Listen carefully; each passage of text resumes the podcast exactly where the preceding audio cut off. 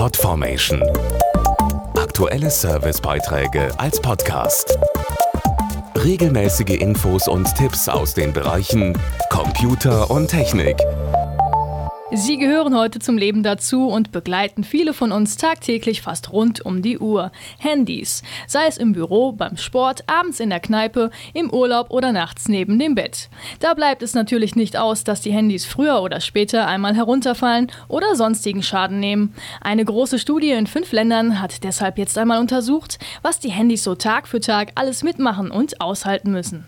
Ob beim Joggen, auf der Skipiste oder beim Schneeschippen beim hektischen Bezahlen an der Supermarktkasse oder gerne auch beim Duschen oder Baden. Handys leben gefährlich.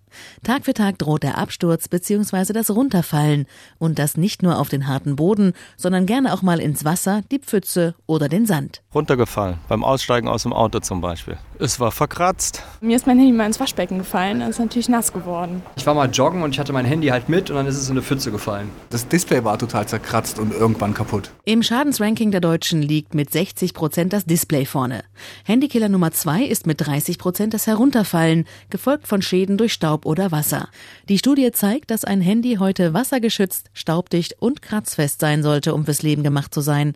Dazu Helge Denker, Technikexperte bei Bild.de. All das verspricht das von uns getestete neue Motorola Defy, das mit Android 2.1 arbeitet und eine umfangreiche Ausstattung bietet. Das Handy hat eine harte Schale und sein Display ist dank Gorilla Glas kratzfest. Außerdem liegt das Handy sehr rutschfest in der Hand. Unsere Tests zeigen, dass das Defy durchaus schon mal vom Autodach oder beim Joggen auf den Boden fallen kann.